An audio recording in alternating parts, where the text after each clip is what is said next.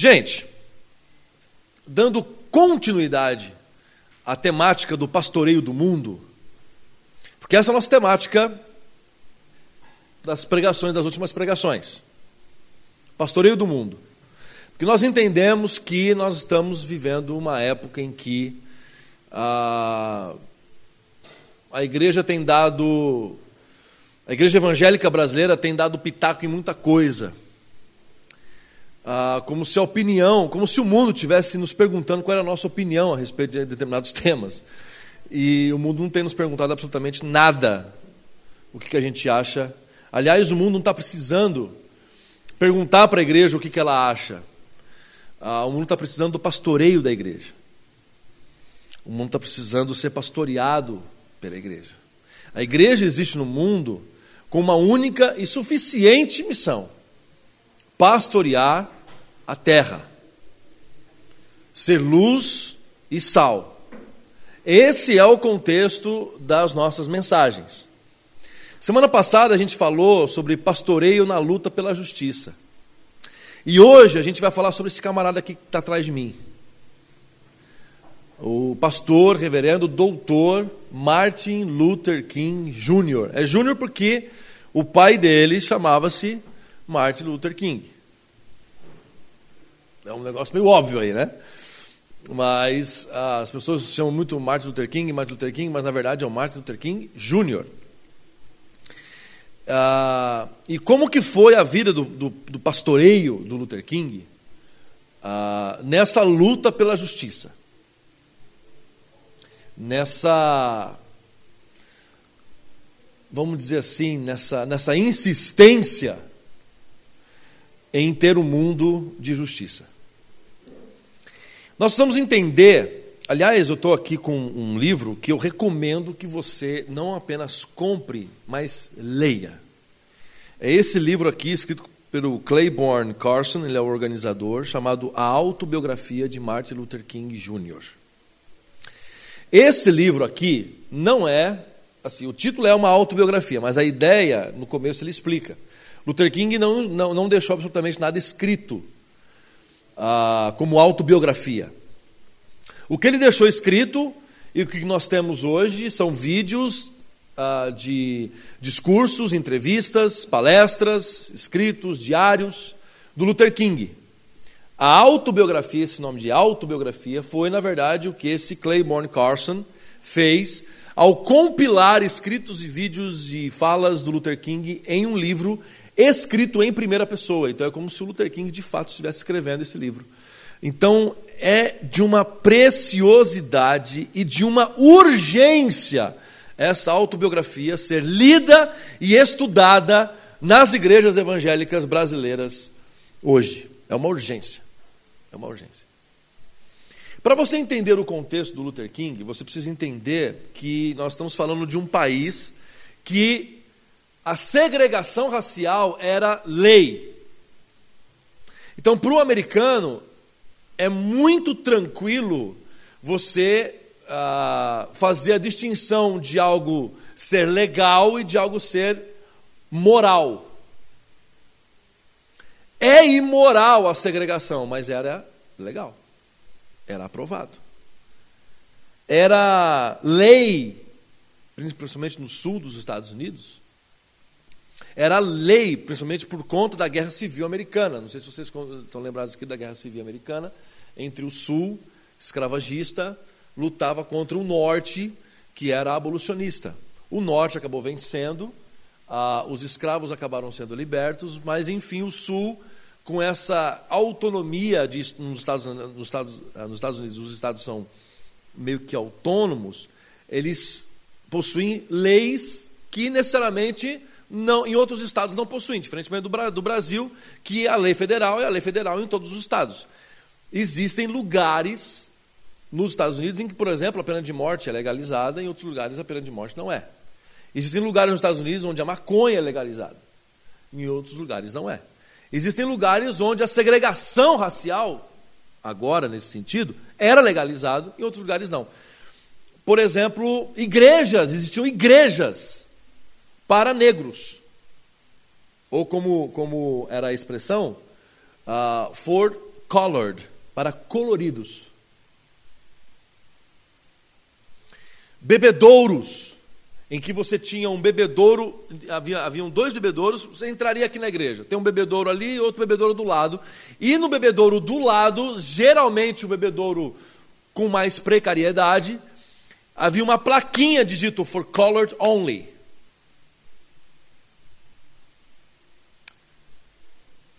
Os negros não votavam. Havia uma legalidade que não, os negros podem votar, mas eram exigidos absolutamente. Não sei quantos aqui assistiram aquele filme Selma. No começo do filme, a, a personagem que era interpretada pela Oprah, ela precisava decorar a Constituição americana, porque o cara lá que daria aval para ela votar perguntava: o que, que diz a Constituição americana? Enfim, recite a Constituição. E ela recitava. Porque era uma questão segregacional e racista, institucional,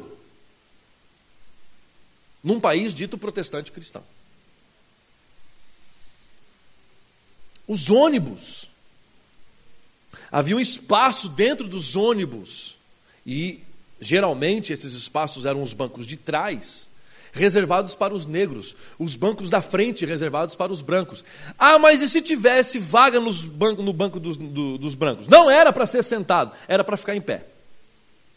Não se sentava. Os brancos podiam sentar nos lugares dos negros, mas os negros não lhes era permitido sentar nos lugares dos brancos. Fora os tratamentos ah, que por essa legislação acontecer, você legitimava comportamentos como violência, morte, o enforcamento de negros pela Ku Klux Klan. A organização, que aliás era uma organização feita por brancos, crentes, evangélicos, liderados por evangélicos. E que diziam e que ecoavam aos quatro sons, aos quatro cantos, que negro não tinha alma, por isso você podia abusar, bater, matar. Eles mantinham a ideia dos pais americanos, o Founding Fathers. Os Founding Fathers acreditavam que os negros não tinham almas. Eu estou falando de Benjamin Franklin. Estou falando, falando de George Washington. Eu estou falando dos caras que assinaram a, a, a Declaração de Independência dos Estados Unidos se não me falha a memória, em 1742. Mas eu posso estar enganado. Esse é o contexto onde Martin Luther King nasce numa, numa, numa na, em, no estado da Geórgia. Aqui na, na, na, biografia dele é interessante, eu vou acabar citando algumas coisas aqui da, da biografia. Uh, o Luther King, ele nasce uh, em Atlanta. E o pai era pastor, o avô era pastor, o bisavô era pastor. Ou seja, a família do Luther King já vem de uma família de pastores, de uma geração de pastores.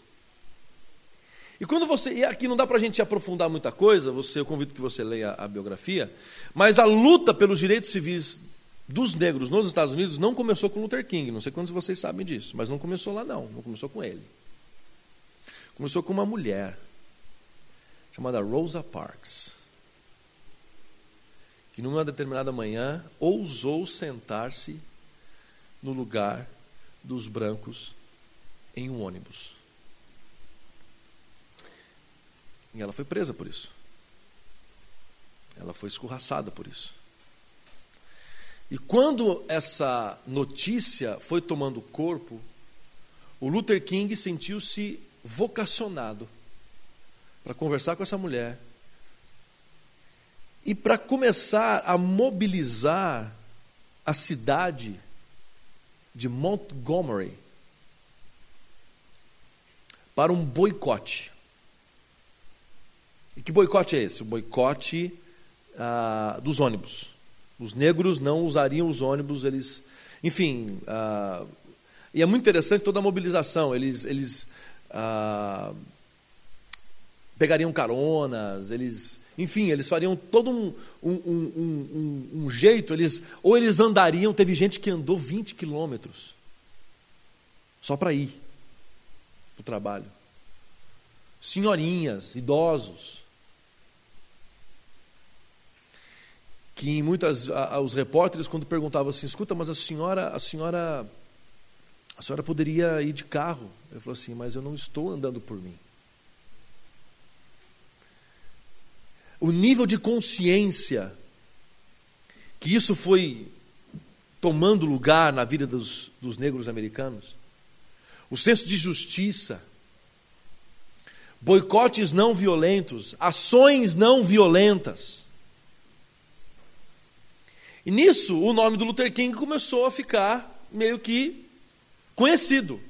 Porque mesmo ele não querendo, ele foi, ele foi convidado a se tornar líder de uma confederação de cristãos do sul que lutavam contra esse sistema segregacionista.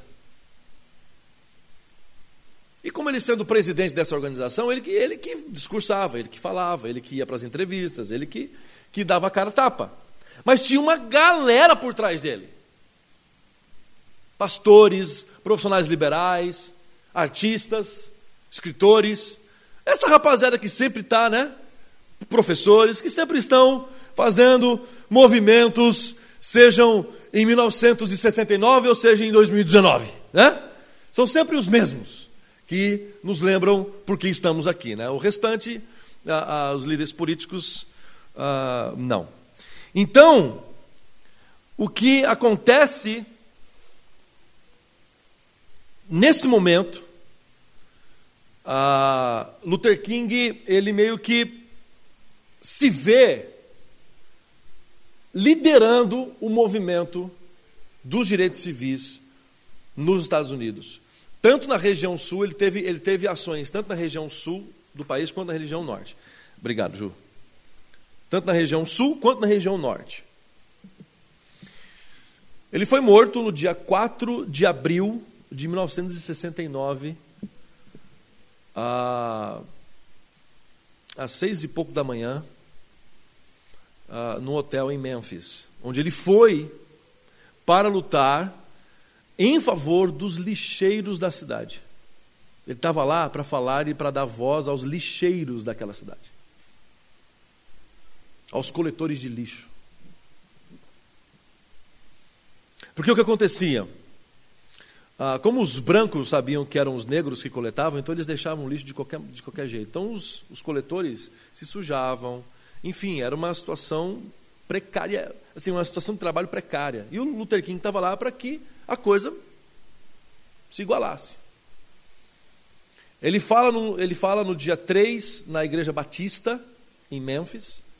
Essa Igreja Batista existe até o dia de hoje, inclusive um dos nossos membros aqui, um dos nossos não membros, mas, enfim, um dos nossos amigos aqui da igreja foi visitar a, essa igreja há, pouco, há poucos dias atrás. E ele, ele, ele relata que você entra na igreja e está rolando o discurso dele no, no áudio da igreja. Imagina, assim. Eu ia ficar arrepiado num negócio desse, assim. E ele discursa, esse discurso está disponível no YouTube, você consegue ver, ouvir esse discurso e ver a, a declaração dele, dizendo que ele já chegou no topo da montanha, que ele já viu a terra prometida e que não tem absolutamente mais nada a, a fazer nessa terra. Na manhã do dia seguinte ele é assassinado. Em 1964 ele recebe o Prêmio Nobel da Paz em Oslo, na Noruega. Em 1965, ou, ou mesmo em 64, 60, eles fazem aquela que é conhecida como a Marcha pelo Voto Negro, a Marcha em Selma. São, são, são três marchas. A primeira, ela é absolutamente ah, ah, tragada pelos soldados ah, americanos, pelos soldados da cidade pelo o, o delegado, esqueci o nome dele agora, o Jim Clark. atropela os caras, bate nos caras e faz um arregaço com os caras. Depois eles fazem uma outra marcha com a presença do Luther King. E o Luther King percebe que tem um movimento complicado ali e ele dá uma recuada. E a terceira, eles marcham de Selma até a, a, a até Atlanta, não. Enfim, eles, eles marcham até para a capital, onde ele discursa no Capitólio, acho que é Atlanta, onde ele discursa ali no Capitólio. Eu queria ler para vocês uma um, um, um, um, trecho que ele aí tem aí, aí em 68 ou seja um ano um, um ano antes da, do seu assassinado acho que em 68 aliás 68 não 63 ele faz aquele discurso conhecidíssimo. Uh, I have a dream today. Eu tenho um sonho. Em que, na sua preparação, ele prepara esse discurso na noite anterior à marcha, ele não conseguia uh, escrever ou produzir absolutamente nada. Por... Muitas vezes, aqui na, na biografia deixa isso muito claro, muitas crises de depressão, muitas crises de, de, de tristezas. Ah, até então não se conhecia, mas você percebe alguns sintomas de pânico no próprio Luther King. Ah, claro, seus amigos sendo assassinados, sua família sendo vítima de atentados à bomba dentro de casa. Ele tinha feito, ele estava fazendo uma campanha em outra cidade, ele recebe o telefonema que uma bomba tinha estourado na varanda da casa dele onde estavam na casa a esposa e a filhinha, a primeira filhinha dela, a filhinha deles, de quase um ano de idade. Bebezinha. Ele volta e percebe que a casa está em ruínas, mas a, mas a esposa e a filhinha estão vivas, estão bem, não sofreram nenhum arranhão. Ah, e ele, ele, ele discursa e uma das campanhas que ele faz é na cidade de Birmingham. Aqui tem, aqui tem um capítulo só sobre o relacionamento dele com o Malcolm X. É espetacular a relação que ele tem com Malcolm X. Porque não sei quantos de vocês sabem, os X-Men foram escritos pela Marvel justamente para ajudar na luta pelos direitos civis dos negros, para que você entendesse a luta deles. Os negros eram os mutantes. Malcolm X era Magneto, professor Xavier, Martin Luther King. Então, crise da cultura, vocês tentem dormir com essa informação. Que por isso, por isso que o, o Magneto quer porrada. Por isso que o Magneto resolve as coisas dizendo o seguinte: vem, vai, vai tomar pancada. Se vier, vem. Do jeito que vier, vai voltar. E o Xavier não. O Xavier quer conversar com os caras. Xavier quer tratar os caras como irmãos. O, o, o Xavier chama os irmãos Homo sapiens. Fica toda essa... O Luther King, um dado interessante, o Luther King aqui, ele não é daquele discurso de supremacia negra. Ele não tem esse discurso. O discurso do Luther King é o mesmo discurso das feministas. Igualdade. Igualdade. Os nossos, ele, ele sempre fala dos brancos como os nossos irmãos brancos, os nossos irmãos negros. Ele sempre vai tratar dos caras com, com, com o pessoal com irmandade. Ele nunca estabelece nós e eles, ou no caso, nós e eles. Ele levanta a problemática que os brancos, a segregação estava trazendo. Que eles sim estavam dizendo nós e eles. Luther King não. Luther King dizia apenas nós. Os nossos irmãos brancos, os nossos irmãos brancos, os nossos irmãos brancos. E ele sempre, na, em Selma é muito, é, muito, é muito forte isso, ele recepciona os caras, brancos e negros, para a marcha. parênteses aqui. Ah, talvez eu acho que o ano passado. O ano passado. O ano passado foi comemorado não sei quantos anos da morte do Luther King. Ah, 1968, 1918. 1918. 2018. E aí, por conta dessa loucura que o nosso país está vivendo, algumas pessoas começaram a trazer temas, dizendo o seguinte: que o Luther King, a, a, a, os esquerdopatas ficariam arrepiados com os discursos do Luther King, porque o Luther King era contra o aborto, porque o Luther King era a favor do porte de armas. Que o Luther King. Mentira. Está aqui um texto para provar isso para vocês. Luther King, ele era da não violência, pelo amor de Deus. Assim, só para começar aí. Como que um cara da não violência era a favor do porte de arma? Tipo assim, não tem link com, com, com o negócio. Ele deixa muito claro, em discursos, que ele era contra essas iniciativas. E a questão do aborto é uma questão muito mais complexa, muito mais séria, muito mais, é, é, é, vamos dizer assim, fragmentada, do que simplesmente você dizer que você é contra ou a favor. Que também aí é uma outra questão que a igreja também poderia fazer um favor à sociedade em calar-se em, em certos momentos. Se acolhesse mais e falasse menos, talvez pastorearia o mundo de melhor maneira se recebesse as pessoas mais e deixasse as opiniões para quem quer dar opinião. Mas qual é a opinião da igreja? A igreja não tem opinião, meu querido. A igreja pastoreia, a igreja recepciona, a igreja recebe, a igreja acolhe, a igreja pastoreia.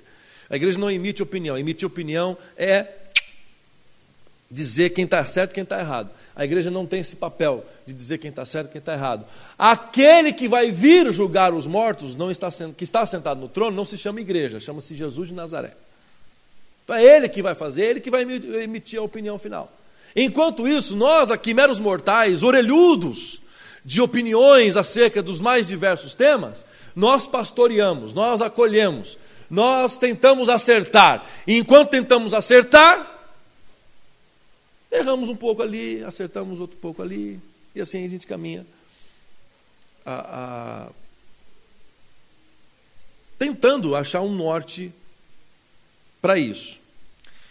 Estou ah, tentando achar aqui a carta do Luther King ao escrita na prisão de Birmingham. Essa carta ela é um. Achei aqui. Ela é um tratado no entendimento de um pastoreio de igreja que luta por justiça.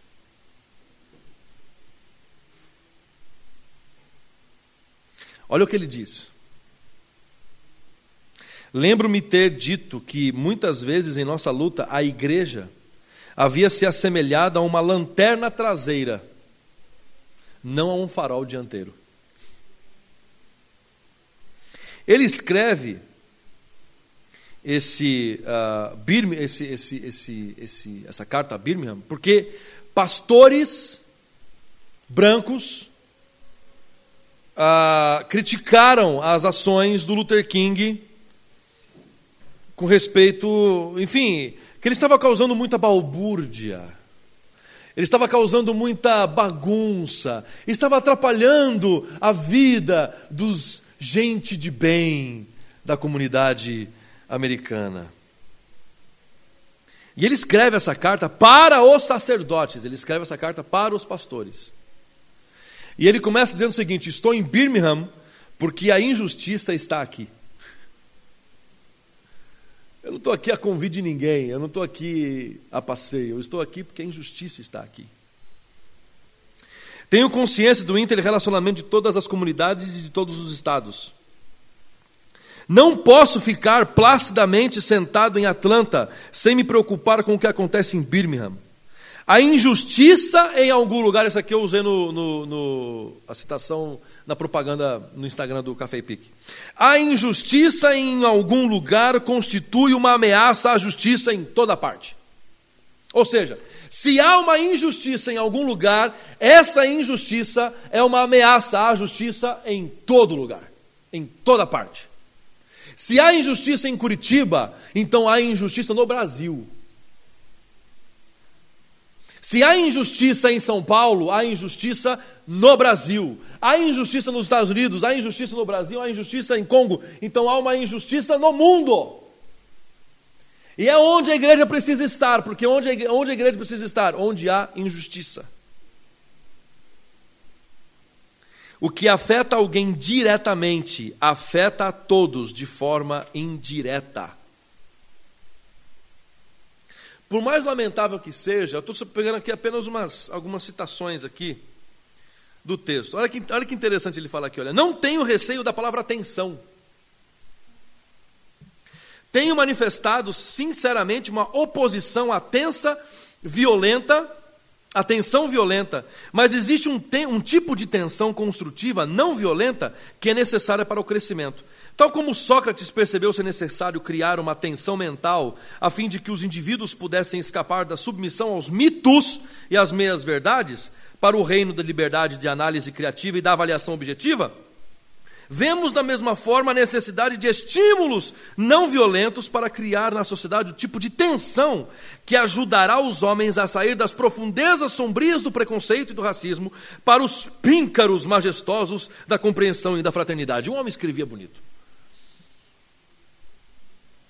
Não tenho receio da tensão, é necessário. Ah, mas é, é, a gente precisa ter um pouquinho mais de paz aqui. Paz sem voz não é paz, é medo. Já dizia os poetas do Rapa.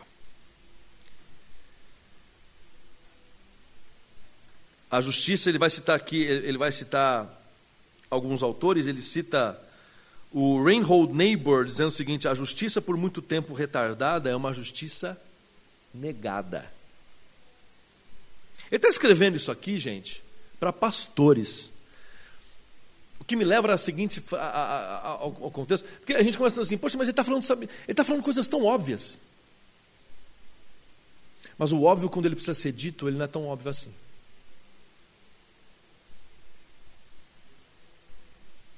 Ele é profundamente influenciado por um cara que também me influenciou bastante, chamado.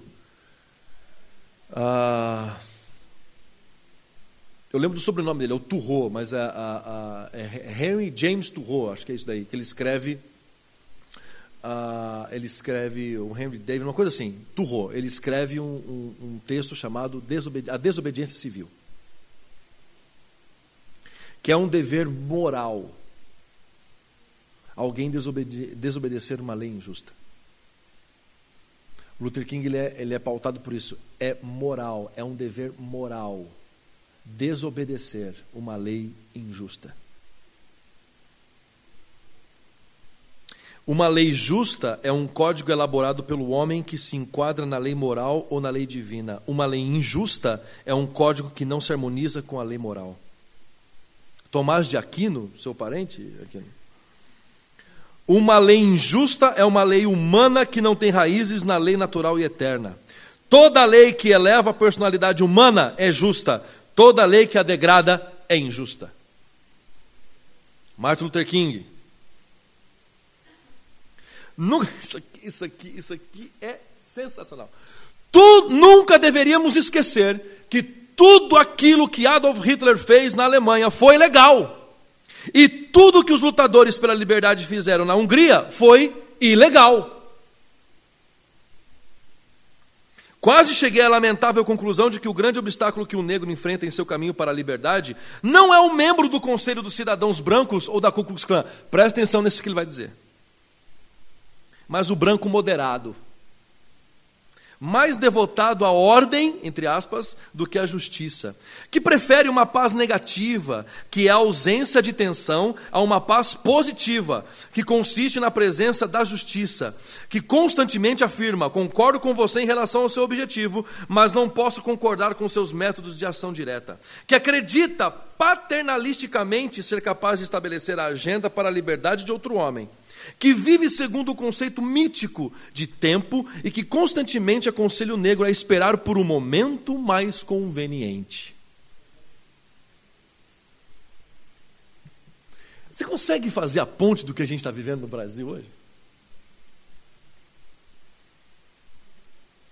Como um fu eu, eu, gosto do Luther King porque ele usa expressões que eu gostaria muito de usar e ele usa aqui para, para, os, para os pastores. Como um furúnculo que não pode ser curado enquanto estiver oculto, mas precisa ser exposto com toda a sua feiura à medicina natural do ar e da luz, também a injustiça deve ser exposta com todas as tensões criadas por essa exposição, à luz da consciência humana e ao ar da opinião nacional, para que possa ser curada. A sociedade deve proteger o assaltado e punir o assaltante.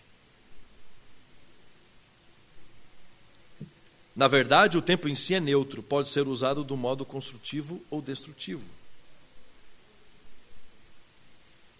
Enfim, ele vai dizendo aqui coisas. Talvez essa parte que ele falou aqui sobre o crente moderado, ou sobre o branco moderado, ah, seja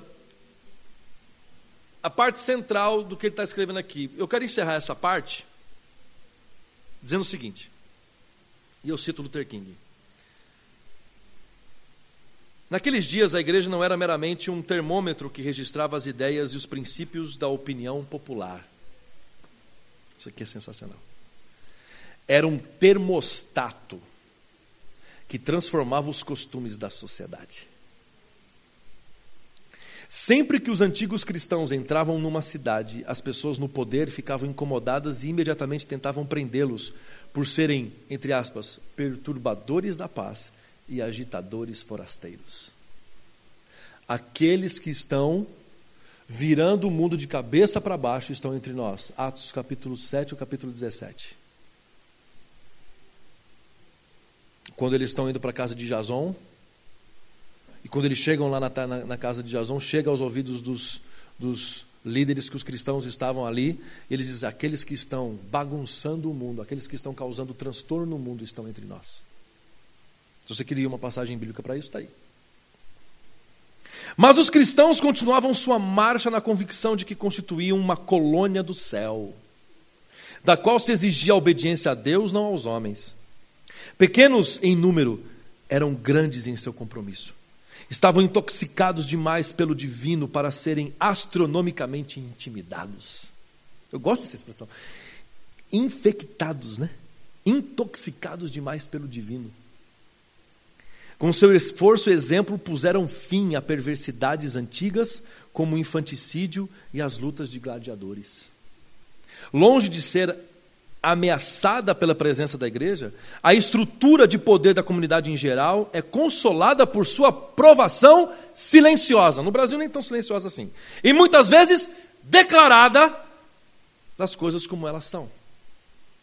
Se a igreja de hoje não recuperar o espírito de sacrifício da igreja antiga, vai perder a autenticidade, alienar a lealdade de milhões a ser desprezada como um clube social irrelevante sem significado no século XX. Essa carta é um tratado. É um tratado. Tem um outro momento extremamente importante na vida do Luther King, que foi quando ah, ah, no dia 21 de novembro de 1963. Na manhã desse dia, um escritor de fantasia caía em seu banheiro e morria vítima de falência múltipla dos órgãos. O nome desse escritor é Clive Staples Lewis, mais conhecido como C.S. Lewis. Na tarde daquele dia, um presidente norte-americano estava andando em, nas ruas de Dallas, Texas, com o teto do carro aberto. Ele é assassinado. Por isso que, naquela época, naquele momento, a morte desse grande escritor, C.S. Lewis, foi ofuscada pela, pelo atentado à vida do presidente John Kennedy. Posso estar enganado, mas me parece que ele foi o, primeiro presidente católico eleito nos Estados Unidos. O primeiro presidente católico. O restante tudo protestante, né? tudo ali, crente, aquela coisa toda. Tá? Aí ele católico eleito. E o presidente católico em concorrência com Richard Nixon. Ah, ele levanta as pautas progressistas, ele levanta as pautas como o fim da segregação e uma série de outras, de outras pautas. O que leva muitas, muitas pessoas a acreditarem que a morte do, do, do Kennedy não teve um culpado, mas foi um complô de culpados para que ele fosse silenciado. Na, na, na, no funeral do Luther King, no, do Luther King, no funeral do, do Kennedy, ele faz um, ele faz um discurso que eu estou tentando achar aqui, que é um discurso que ele faz em 1963. E esse discurso, gente, é de uma atualidade absolutamente assustadora assustadora. Ah, e eu vou ler para vocês aqui.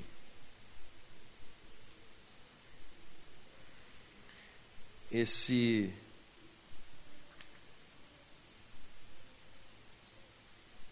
Deixa eu só ver se é essa parte aqui.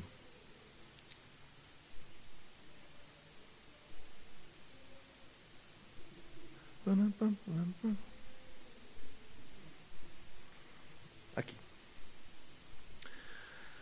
Nosso falecido presidente foi assassinado por um clima moralmente inclemente.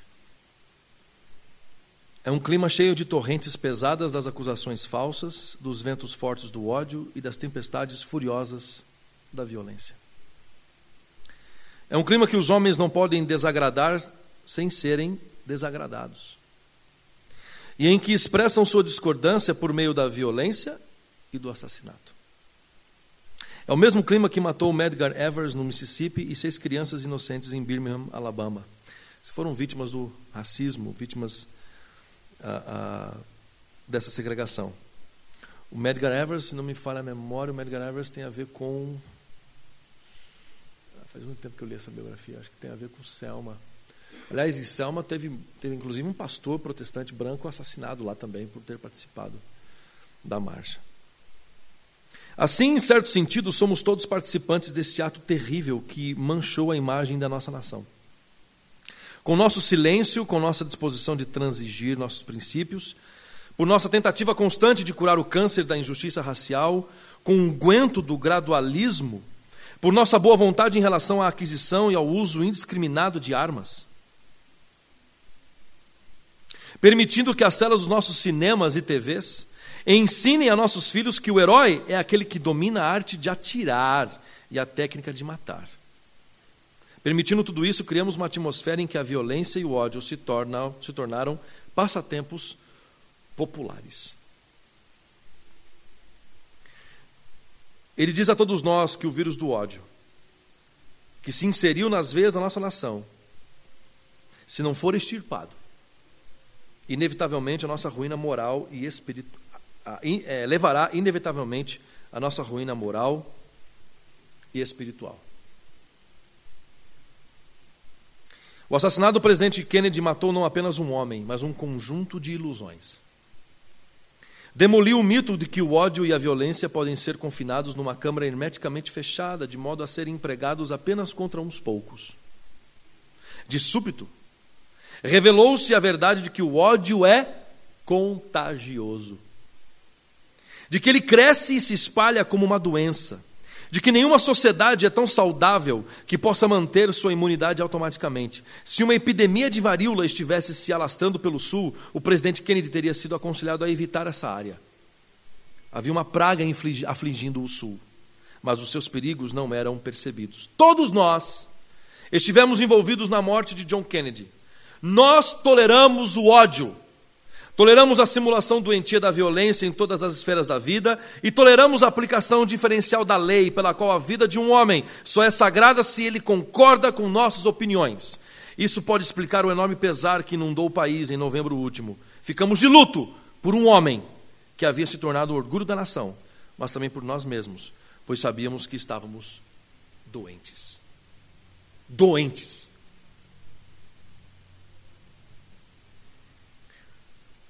Em sua morte, o presidente Kennedy tem muito a dizer a cada um de nós. Ele tem, a, ele tem algo a dizer a todo político que alimenta seu eleitorado com o pão azedo do racismo e a carne podre do ódio.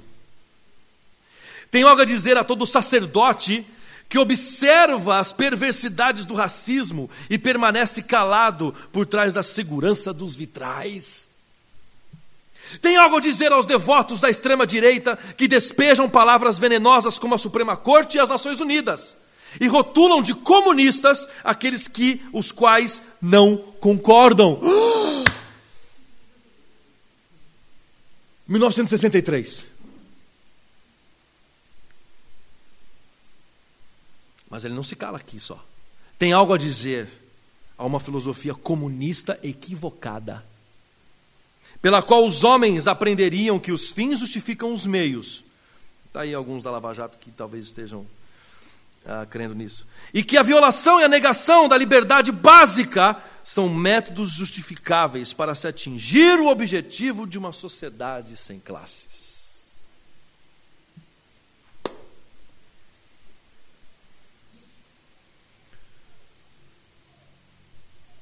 Esse homem que foi considerado bagunceiro, que era perseguido pelo FBI, o FBI, para vocês terem uma noção, ele, sabe o que, o FBI, cara, do J. Edgar Hoover, era tão sujo que eles forjaram fitas cassetes do Luther King tendo relações sexuais com outras mulheres. E eles pegaram essas fitas e mandaram para a Coretta King, a esposa do Luther King. Em Selma tem essa cena muito bem é, é, é descrita e aquela cena e essa cena é histórica. Luther King sentado no sofá, Coreta sentado no outro sofá e ela dá play na fita e eles começam a escutar a fita juntos, imaginem. E a única coisa que Luther King vira para ela e fala assim: Não sou eu. E ela vira para Luther King e diz assim: Eu sei.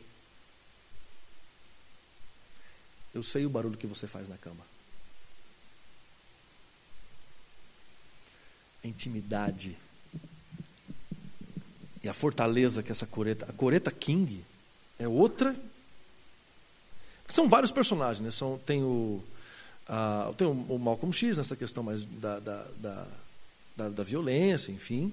Mas você tem a Coretta King, você tem Ralph Abernathy, você tem o Martin Luther King, você tem o John Lewis, que hoje é congressista nos Estados Unidos, você tem o Andrew Jackson, você tem tantos outros personagens próximos ao Luther King que fizeram e que fazem até hoje. Tem um, tem um programa no, no na Netflix chamado uh, David Letterman Entrevista Sem Introduções. E ele entrevista, o, acho que um dos convidados ali da primeira temporada é o Barack Obama. Veja essa entrevista. Está no Netflix. Se tiver Netflix, assista lá. Veja essa entrevista. Num determinado momento da entrevista, o, o, o, o David Letterman vai até Selma com o John Lewis, que, que foi um dos caras que organizaram a marcha de Selma. E ele pergunta para o cara, assim, escuta, e a né, essa situação Trump, Brasil não, né, mas Trump, é, é, é, Estados Unidos e tudo mais, e o John Lewis lamenta, lamenta o que estava acontecendo no país. Por que eu estou trazendo isso para vocês? Eu quero trazer isso para vocês como inspiração. Aliás, todos os caras, nós vamos falar sobre pastoreio na resistência na semana que vem. E eu tenho um texto que vai nortear as mensagens biográficas Tem muita coisa, gente, que a gente poderia falar aqui, mas o tempo não, não nos permite. Então eu recomendo para você essa, a leitura desse livro aqui. Vai lá na livraria Curitiba, no Shopping Barigui, e pergunta pelo Alex. Principalmente na parte da manhã, ele está tá trabalhando na parte da manhã agora. Ele, ele conseguiu, acho que, dar uma, uma mudança ali no horáriozinho dele e vai lá e fala assim: Alex, eu estou aqui atrás da autobiografia do Luther King.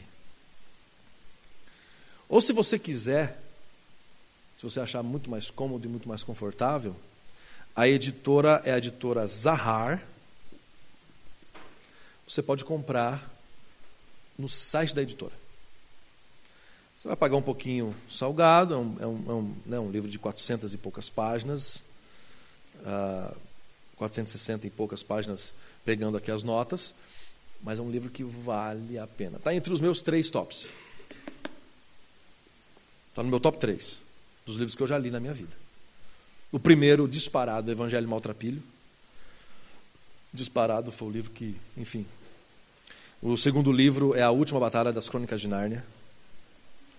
Só que para você entender a última batalha, você precisa ler os outros seis, né, as outras seis crônicas, então, enfim, mas a última batalha para mim foi um livro que eu a cada página, a cada capítulo eu terminava chorando porque era um negócio absolutamente incrível, mágico, esperançoso.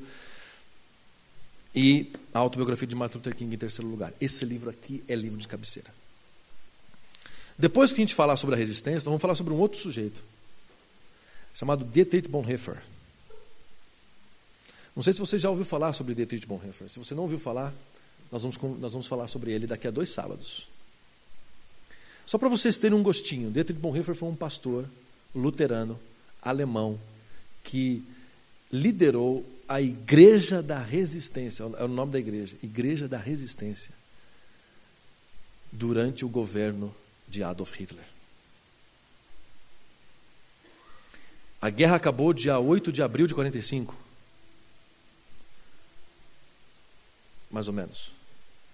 Foi em 45, foi em abril de 45. Ele é assassinado dias antes do fim da guerra, no campo de concentração.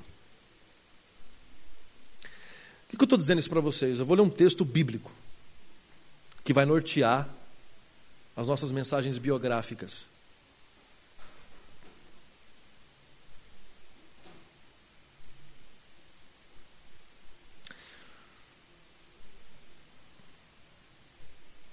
Para mim, talvez seja um dos textos que mais me explicam por que, muitas vezes aqueles que lutam pela paz, pela justiça, pelas verdades cristãs não, não, não, não, não têm paz em si mesmos.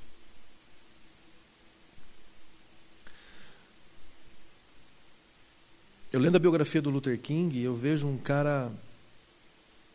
Tem muita gente que fala assim, nossa, prêmio Nobel da Paz, né? Num dia, aliás, uma semana antes dele receber o Nobel da Paz, ele estava preso. É um homem que tem em seu currículo mais de 10 prisões, mais de 10 aprisionamentos. Toda cidade que ele ia, ele era preso. Toda cidade que ele ia, ele era preso.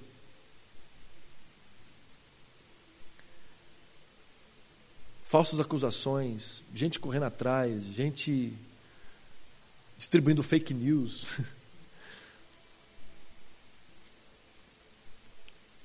E quando me deparo diante desse texto de Hebreus, do capítulo 11, do verso 32 em diante, eu me deparo diante de homens e mulheres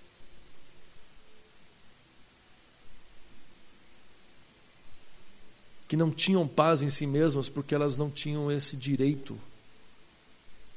Elas não aceitavam o direito de terem essa paz, enquanto o mundo não estava em paz.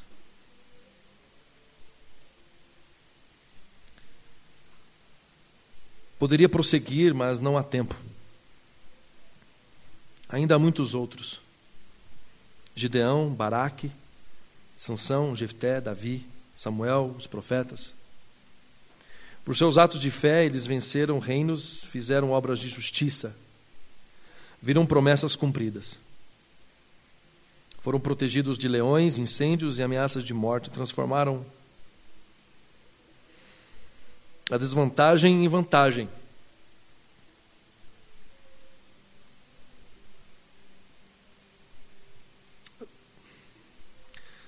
Venceram batalhas, afugentaram exércitos invasores. Mulheres receberam seus queridos de volta dos mortos.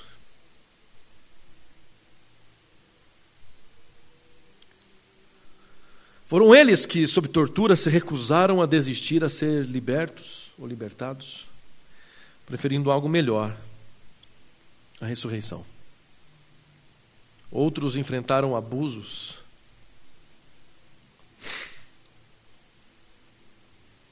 Açoites e sim, algemas e prisões. Temos informação de alguns que foram apedrejados, cerrados ao meio, assassinados a sangue frio.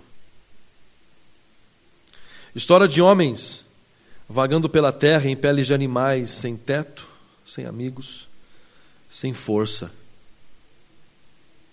O mundo não os mereceu. Vivendo como podiam nas periferias cruéis do mundo, entretanto, nenhum deles, nenhum desses exemplos de vida e de fé puseram a mão na recompensa prometida. Deus tem um plano melhor para nós. Que nossa fé se junte a deles para formar um todo completo como se a vida da fé, como se a vida de fé que eles tiveram não fosse completa sem a nossa.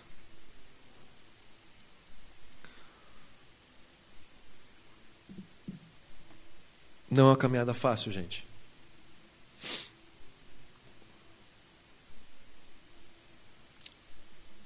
Ser quem Deus quer que a gente seja. Não é fácil ser autêntico no mundo de fake news. Não é fácil ser caminho no mundo onde atalhos são mais reconhecidos e usados. Não é fácil pastorear o mundo, não é fácil pastorear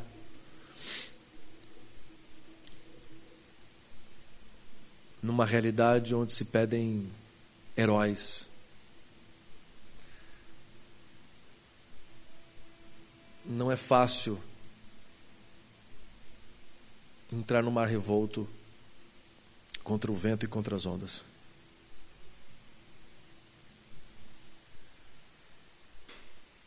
Faz tempo que eu não sei o que é ter paz.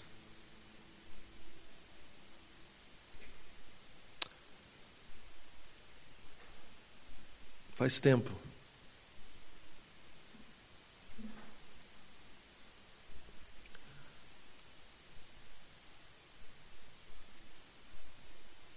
Mas a minha consciência, em certos momentos, me traz tranquilidade.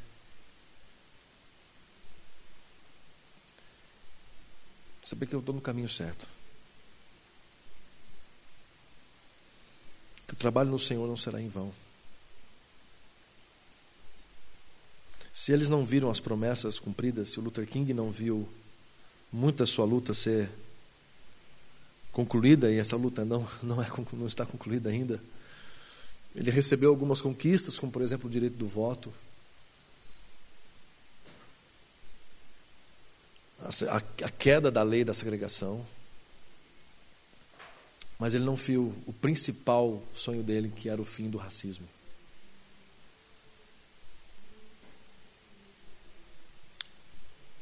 Talvez a gente não veja o fruto do nosso trabalho. E se a gente basear pelo texto de Hebreus, é, a única certeza que a gente pode ter é que, muito provavelmente, a gente não vai ver o fruto do nosso trabalho. Mas eu quero encorajar vocês, na noite de hoje, talvez também me encorajar.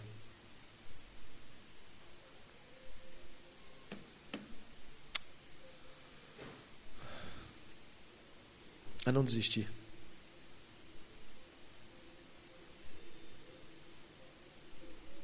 Encorajar vocês a a resistirem. Como, Cris? Sabe o que vem a gente conversa sobre isso? Deus abençoe vocês. Vamos orar? Pai, obrigado por essa noite.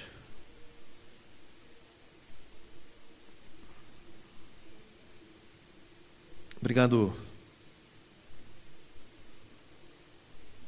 Obrigado pelo Martin. Obrigado por esse teu servo que, depois de tantos anos, os seus escritos e a sua vida ainda pulsam o Evangelho da graça e da justiça. Pai, o nosso país não vive dias de justiça, o nosso país não vive dias bons. Já faz um tempo que a gente tem vivido dias de polarização, de guerras ideológicas, de fake news e de heróis fajutos, de mitos criados, de heróis falidos.